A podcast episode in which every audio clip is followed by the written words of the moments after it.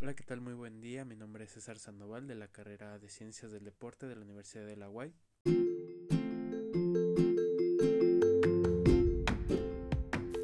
Día de hoy les vengo a platicar y compartir sobre un tema sumamente interesante, el cual trata de el concepto que tenemos sobre el cuerpo atlético, el impacto social individual que éste provoca a través de los ideales que llegan a través de la cultura occidental, ya sea de parte del cristianismo o de la filosofía griega, que se hacen presentes hasta nuestros días.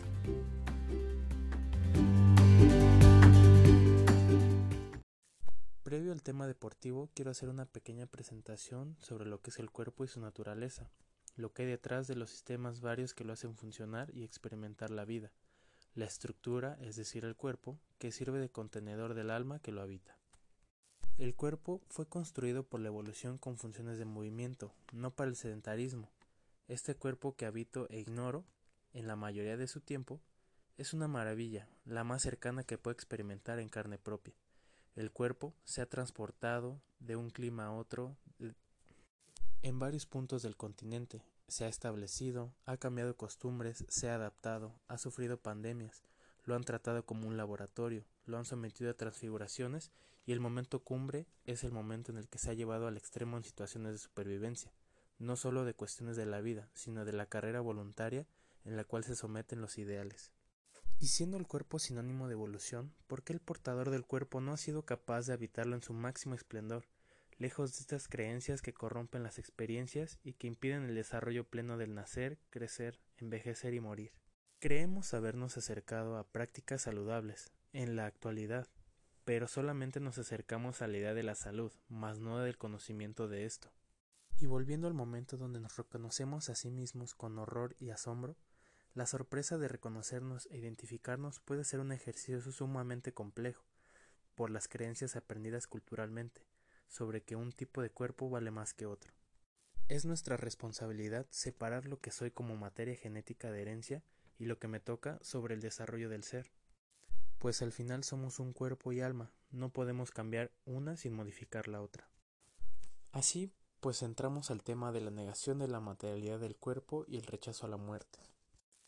En Occidente, el cuerpo es una categoría histórica poseída por lo inimaginario,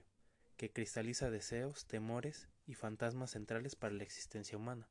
Uno de los más recurrentes es el miedo a la muerte y la aspiración a la inmortalidad. La primera figura es el cuerpo resplandeciente, que pertenece a la antigüedad clásica. En esta se distinguen los inmortales de los mortales, a través de situaciones privilegiadas donde los humanos pueden compartir características dentro de su juventud con los dioses, es decir, cuerpos con juventud, hermosura, fuerza, entre otras características, las cuales se les atribuyen a los dioses, además de miradas que iluminan la oscuridad, voces que traspasan los, los, muros, entre otras características divinas. Sin embargo, al hombre se le atribuye de torpe, opaco, materia frágil e indiferente, es decir, todo lo que se le atribuye a la tierra tiene que ver con este tiene que ver con esta supresión que tiene que hacer de todas las características que provienen de su naturaleza mortal y anunciar su carácter transitorio, precario e irrealizado. De ahí procede la idea de un cuerpo resplandeciente, transparente en el cuerpo humano tan solo los momentos escasos y pasajeros donde se muestra la juventud, el vigor o la belleza en todo su esplendor. Solo entonces los humanos se asemejan a un dios, solo entonces llegan a parecerse a los inmortales. El cuerpo humano entonces se sitúa entre lo luminoso y lo sombrío, lo bello y lo feo, lo de valor y lo de villanía. Lo que en un momento se considera fuerza y energía como vitalidad, en otro se convierte en debilidad, fragilidad, invalidez. Entramos hacia la segunda figura que es el cuerpo celestial. Procede del pensamiento cristiano y adopta el dogma teológico de la resurrección, que es un destino más allá de la muerte el cual se caracteriza por ser un lugar de eterno descanso, el cual se alcanzará una vez el alma abandone el cuerpo. Es por eso que al cielo solamente entrarán criaturas celestiales de luz y no animales de carne material, porque entre más alto se llega, el cuerpo se vuelve menos sustancial, y se acercan más a su sombra y al alma, como la condición angelical, el cuerpo resurrecto. Y ahora se preguntarán estos dos temas cómo aterrizan en nuestra situación actual dentro del deporte y también fuera de él. Bueno, pues dentro del deporte, como primero se le atribuyen estas características culturales que se nos han atraído de la, de la cultura occidental,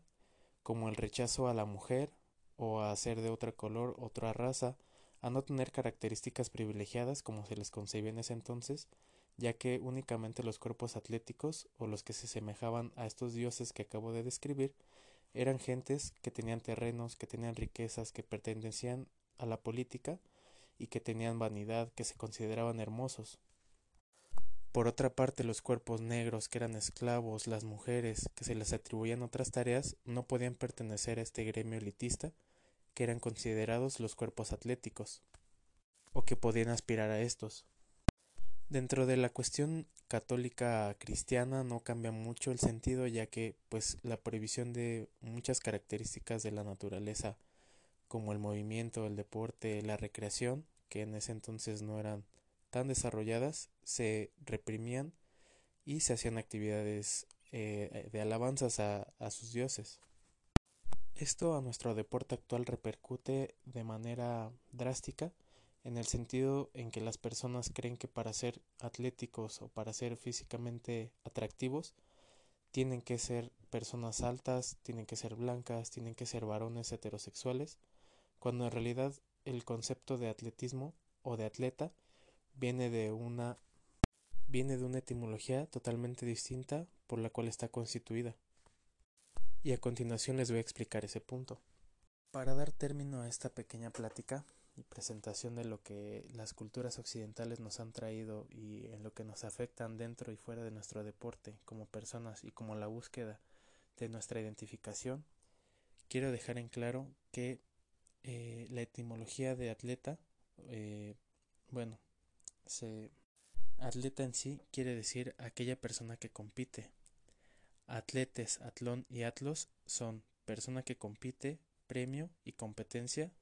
respectivamente, y todas estas derivan de atleos, que significa esfuerzo. ¿Ya qué quiero llegar con este punto? Bueno, que si el primer concepto de donde parten todos quiere decir esfuerzo, y luego se le atribuye competencia y luego se le atribuye persona que compite, entonces la competencia en sí no es el esfuerzo de competir contra otra persona, sino de competir contra sí mismo. En realidad desconocemos, o al menos yo desconozco, de dónde proviene exactamente esta palabra